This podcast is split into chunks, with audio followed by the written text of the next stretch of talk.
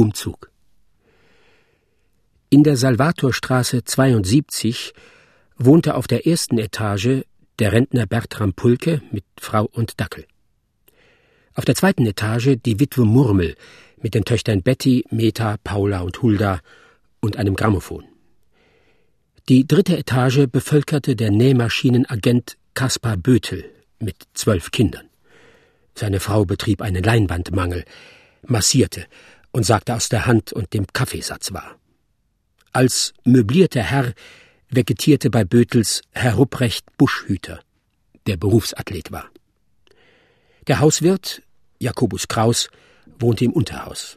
Er war Witwer und stocktaub und liebte den Kümmel. Er kümmerte sich wenig um sein Haus und seine Mieter.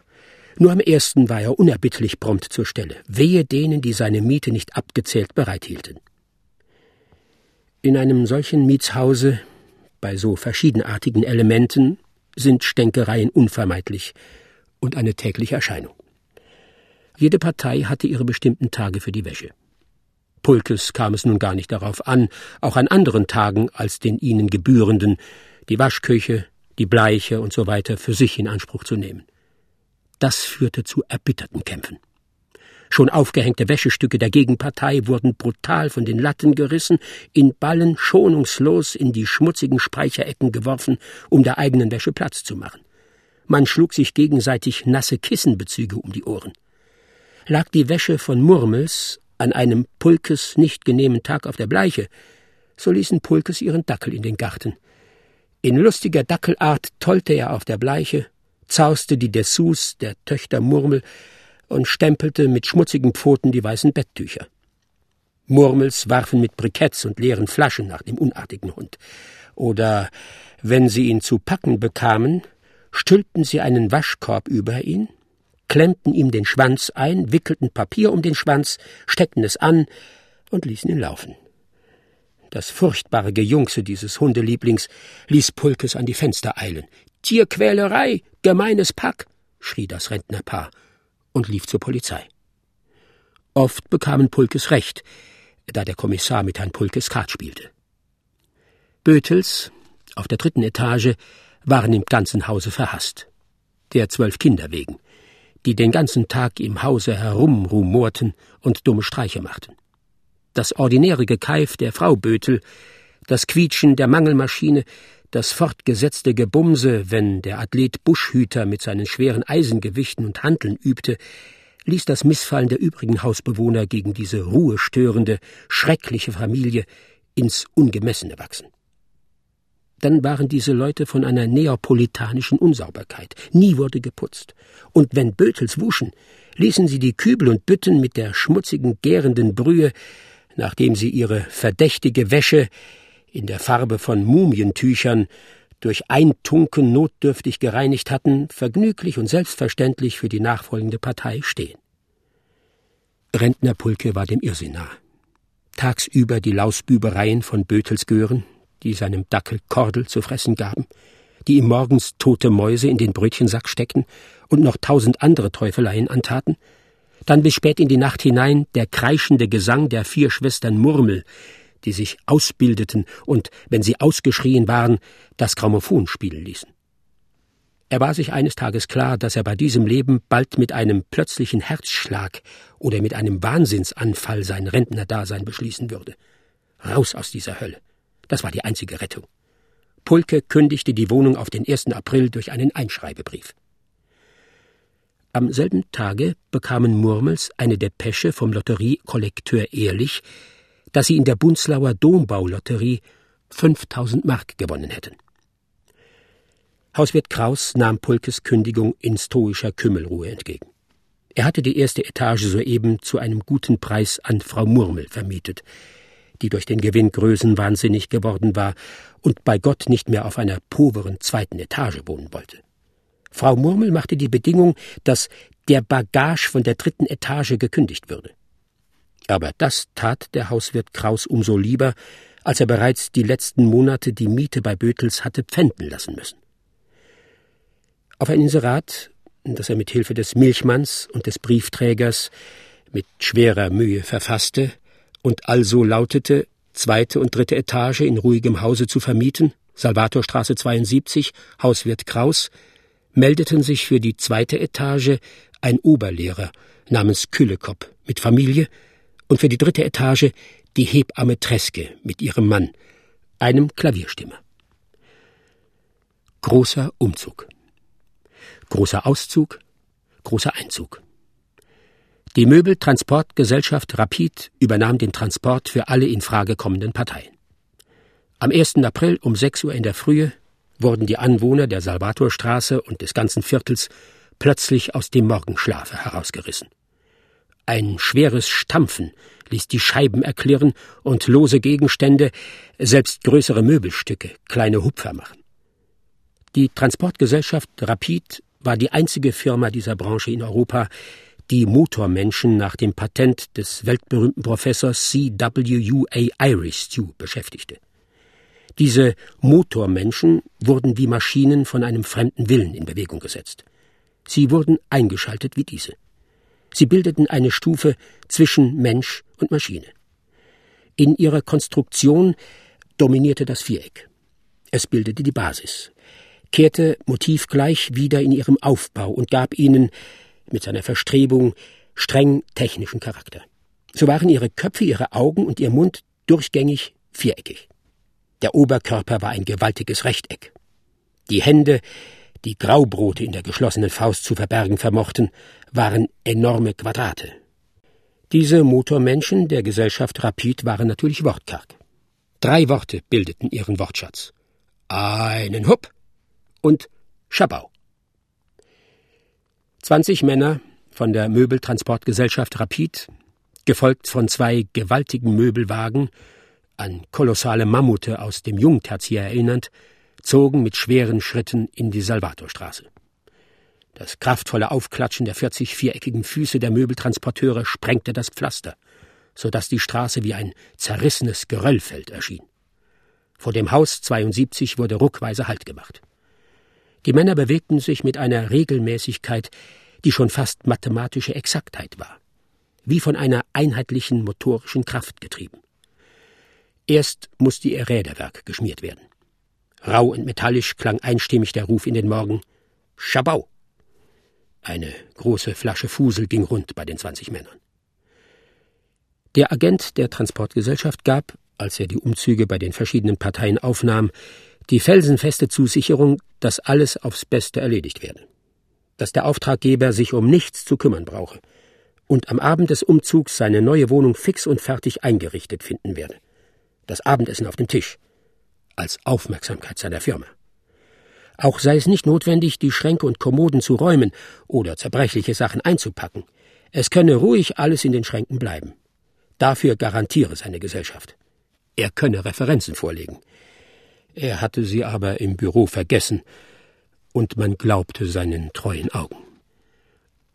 Die neuen Mieter und auch Frau Murmel und ihre Töchter verließen sich auf die Versprechungen des Agenten und hielten sich den ganzen Tag von dem Umzug fern. Nur Rentner Pulke und Frau blieben in ihrer alten Wohnung zurück. Wenn sie auch volles Vertrauen in die renommierte Gesellschaft Rapid hatten, so wollten sie doch wenigstens bei dem Umzug dabei sein. Bötels hatten sich in der Nacht heimlich gedrückt. Ohne die rückständige Miete und die Reparaturkosten für eingeschlagene Fenster, abgerissene Tapeten, eingetretene Türen und andere Zerstörungen in der Wohnung, auf die sie verklagt waren, zu bezahlen. Den Athlet Buschhüter ließen sie in seinem Verschlag ruhig in die Wirrnisse des Umzugtages hineinschlafen. Was war also zu bewerkstelligen? Kolonne 1 hatte Pulkes Möbel aus der ersten Etage auf die Straße zu schaffen. Kolonne 2 den Umzug des Murmischen Hausrats von der zweiten Etage in die erste Etage zu bewirken. Kolonne 3 war geschaltet, den Möbelwagen mit Küllekops Möbeljahr auszupacken und die Möbel auf die zweite Etage zu transportieren, Kolonne 4 den Möbelwagen von Treskes zu leeren und deren Sachen in die dritte Etage zu schaffen. Das Nussbaumbuffet, das Prachtmöbel der Pulschen Einrichtung, verließ als erstes Stück die Wohnung.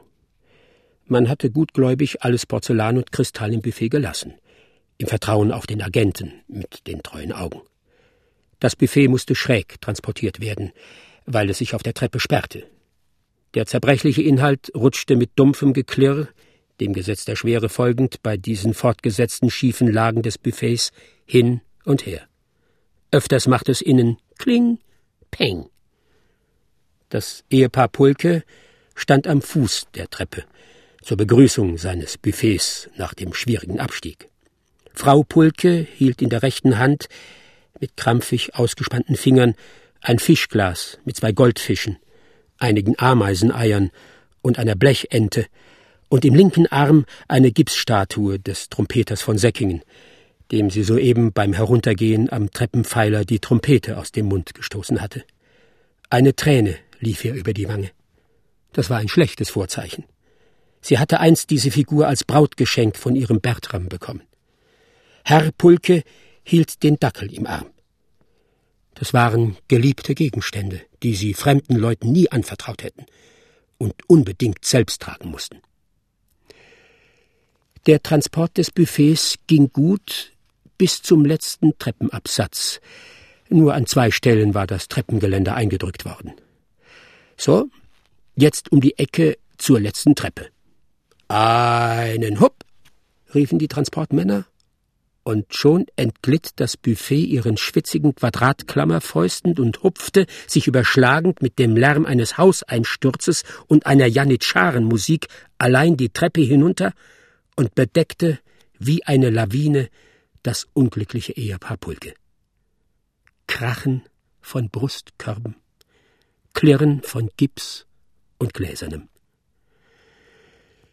Nur die beiderseits in Zugstiefeln steckenden vier Füße schauten unbeschädigt unter dem Buffet hervor. Der Dackel war drei Meter länger geworden. Pulkes waren platt wie Spekulatiusfiguren und mausetot. Die Männer stellten das Buffet auf und rollten das platte Ehepaar wie Mäntel zusammen und legten es in eine Lade des Buffets. Sie trugen das Prunkstück der Verunglückten auf die Straße und stellten es zwischen die ausgepackten Möbel der Neueinziehenden. Dann begaben sie sich wieder mit motorisch eingestellter Bewegung auf die erste Etage, um den Auszug Pulkes fortzusetzen. Kolonne 2 brachte, ihrer Schaltung entsprechend, die Möbel aus Murmels Wohnung und stellte sie in der ersten Etage auf. Ein langes, mit Rosen geblümtes Sofa stand wildfremd neben einem grünen Plüschsessel von Pulkes selig. Küllekops und Treskes Möbelwagen waren endlich ausgepackt. Die Möbel standen in wirrem Durcheinander auf der Straße und versperrten den Fahrdamm. 248 Wagen, 700 Autos, zwei Droschken, 798 Radfahrer und eine tausendköpfige Menge stauten sich vor dem Hindernis. Fremde Leute besahen sich wohl die Möbel und nahmen leicht Transportierbares mit. Straßenkinder schaukelten sich in den unter den Möbelwagen angebrachten Hängekästen, kletterten auf den Möbeln herum und zogen die Laden aus den Kommoden. Hunde benutzten die Ecken des Klaviers von Küllekops. Kolonne drei und vier begannen die Möbel der beiden neuen Mieter ins Haus zu tragen. Die von Küllekops auf die zweite Etage, die von Treskes auf die von Bötels verlassene dritte Etage. Kolonne 4 fand hier nur etliches unbrauchbares Gerümpel. Athlet Buschhüter, den die Männer aus seinem Bett aufscheuchten, machte keine Anstalten, die Wohnung zu verlassen, wurde vielmehr renitent und griff zu einem Gewicht von tausend Kilogramm, um damit zu werfen. Mit der unerschütterlichen Konsequenz ihrer maschinellen, festen Struktur packten die Männer der Kolonne 4 mit der Kraft einer 20.000 HP-Klemme den Athleten transportierten ihn wie ein Klavier die Treppe hinunter. Vorher schlugen sie ihm mit einem schweren Hammer auf den Kopf. Der Auszug und Einzug und Umzug war in vollem Gange. Diese allgemeine Möbelbewegung hatte etwas Irres. Ohne Unterschied schleppte Kolonne 1 in dem immer mehr sich steigernden Paroxysmus ihrer mechanischen Funktion sowohl Pulkes als auch die bereits in die erste Etage geschafften Möbel von Frau Murmel auf die Straße. Kolonne 3 und 4 trugen planlos aus dem Möbel durcheinander auf der Straße, an dem alle Parteien beteiligt waren, mit dem starren, unerschütterlichen Trieb der Maschine irgendwelche Stücke in die von Küllekops und Treskes gemieteten Etagen. In der zweiten Etage räumte wiederum mit einer ausgeprägten Gewissenhaftigkeit Kolonne 2, die Murmels umzog, gleichzeitig wildfremde Möbel mit aus, die von der Straße für Küllekops heraufgetragen worden waren. Wie von einer in Bewegung gekommenen, unaufhaltsam wirkenden Kraft schienen diese zwanzig Männer von der Transportgesellschaft Rapid ergriffen zu sein. Ein Perpetuum mobile schien sich in ihrem Mechanismus entwickelt zu haben. In hoffnungslosem Kreislauf trugen zehn der Männer die Möbel auf die Straße, um von den anderen zehn Männern wieder in die verschiedenen Etagen planlos und ohne Ordnung hingestellt zu werden. Immer sah man das geblümte murmelsche Sofa und das pulsche Buffet wiederkehren. Es war zwei Uhr nachts geworden, bis die neuen Mieter und die Familie Murmel das Haus Salvatorstraße 72 erreichten. Es war fast unmöglich, durch die ungeheure Menschenmenge und die Ansammlung der Fahrzeuge, die noch immer die Straße füllten, durchzudringen. Sie waren stutzig geworden. Es packte sie eine stille Vorahnung von nichts Gutem. Würde man wohl mit Sicherheit in der behaglich eingerichteten neuen Wohnung das zugesagte Abendbrot und die garantierte Behaglichkeit finden? Es sah nicht danach aus. In wachsender Angst schauten die Mieter diesem seltsamen, nutzlosen Treiben der zwanzig Männer zu. Was ging hier vor? War es ein Spuk? Stöhnende Fragen, entsetzte Zurufe prallten ungehört an der ehernen Indolenz der Möbeltransporteure ab. Unerbittlich wie das Schicksal setzten sie ihr Tun fort. Soeben war wieder Murmelsofa in der Haustür erschienen. Die Rosen des Überzugs hatten im Mondlicht eine fahle Farbe. Mit gellem Schrei fielen Mutter Murmel und ihre Töchter über ihr Sofa her und liebkosten es wie einen lieben Freund. Es stellte für sie in dieser verlassenen Lage die Quintessenz trauten Heimes dar. Oberlehrer Küllekopp versuchte in einer langen, mehrere Stunden dauernden Rede in gutem Deutsch die er zur besseren Übersicht in verschiedene Abschnitte mit A, B, C, E, F, G und weiteren Buchstaben mit römischen Zahlen und arabischen Ziffern bezeichnet einteilte, den zwanzig ungehemmten Männern das Unlogische ihres Tuns klarzumachen. Aber vor dieser unheimlichen Unerschütterlichkeit wurde er heiser, resignierte er schließlich, völlig ermattet. Er kletterte mit seiner Familie auf sein Klavier, wobei er mit den Füßen auf die Tastatur geriet, und zwei mächtige Mollakkorde anschlug. Herr Treske war in einer Sitzbadewanne eingeschlafen. Seine Frau ging ihrem Beruf nach. Als am Morgen die Mieter erwachten und geneigt waren zu glauben, dass alles ein böser Traum gewesen sei, sich die Augen rieben, mussten sie zu ihrem Entsetzen gewahren, dass das Verhängnis weiter seinen schrecklichen Lauf genommen hatte. Eine Starre kam über die Unglücklichen eine Lähmung, die alle Energie jedes Denken unterband. Wie eine unabänderliche kosmische Manifestation erschien ihnen diese Katastrophe, gegen die jedes Aufbäumen zwecklos und jeder Versuch einer Hemmung ein irrsinniges Beginnen war. Wie gescheuchte Fledermäuse verbargen sie sich, zusammengekauert, in einem der Möbelwagen. Tage, Wochen vergingen und immer noch trugen mit unerschütterlicher Ewigkeitsgebärde die zwanzig Motormänner der Transportgesellschaft Rapid die Möbel rein und raus. Der Hauswirt Kraus, der ahnungslos über das, was in seinem Hause vorging, seine Tage in dumpfem Kümmelrausch verbrachte und erst am 1. Mai zur Einkassierung der Mieten aus seiner Parterrehöhle hervorkroch, verfiel sofort angesichts der erdrückenden Tatsache des schrecklichen, beharrlichen Tuns der zwanzig Männer in dieselbe Starre wie seine Mieter draußen. Er kroch mühsam auf die Straße und zu den Unglücklichen in den Möbelwagen. Dieselbe Resignation befiel ihn wie diese Leidensgenossen. Auch sein Mobiliar entging der Transportwut der Männer nicht. Seine Möbel gerieten ebenfalls in den schauerlichen Kreislauf. Der Sommer verging. Der Herbst kam. Und in einer Nacht fiel der Schnee und zeigte den Winter an. Schwarz wuchsen die beiden Möbelwagen in der beschneiten Straße auf. Die Möbel waren mit Schnee bedeckt. Unerschütterlich, wie unter einem höllischen Fluche, wanderten die Möbel Trepp auf, Trepp ab, rein und raus, raus und rein. In einer Nacht, als das Thermometer 20 Grad Kälte zeigte, erfroren die armen Mieter und der Hauswirt Kraus in dem ungeheizten Möbelwagen. Am nächsten Tag brachte den zwanzig Transportmännern ein roter Radler Botschaft, dass die Möbeltransportarbeiter in den Streik getreten seien. Sofort stockte die Tätigkeit der zwanzig. Jeder ließ das Möbelstück fallen, das er gerade transportierte, und im Zuge marschierten sie zusammen, je fünf in einer Reihe, mit klatschenden, das Pflaster aufwühlenden Schritten zum Streikbüro. Die Möbel stehen jetzt noch auf der Salvatorstraße.